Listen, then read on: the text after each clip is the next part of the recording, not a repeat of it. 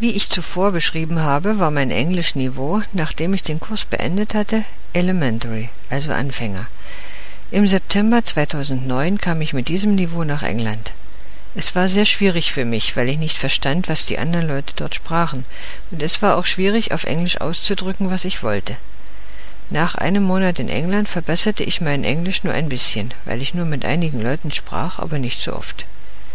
Damals wurde mir klar, dass ich ein gutes Niveau auf Englisch erreichen und mein Bestes versuchen wollte. Es wurde klar, dass Fremdsprachen zu können immer mein Ziel war und dass ich beim Erreichen dieses Ziels ein Versager war. Und ich hasse nichts so wie Misserfolge.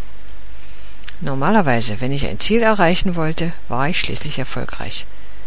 Damals dachte ich nicht darüber nach, dass Sprachenlernen mir immer egal war. Ich nahm es persönlich als einen Misserfolg.